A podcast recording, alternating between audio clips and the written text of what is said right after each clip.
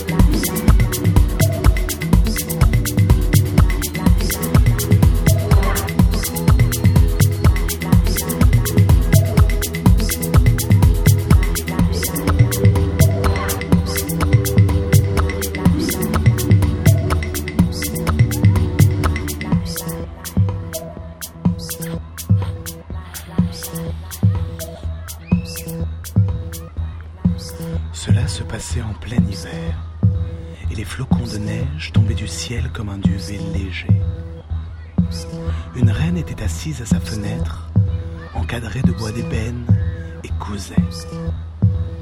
Tout en tirant l'aiguille, elle regardait voler les blancs flocons.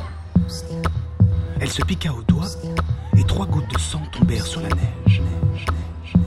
Ce rouge sur ce blanc faisait si bel effet qu'elle se dit Si seulement j'avais un enfant aussi blanc que la neige, aussi rose que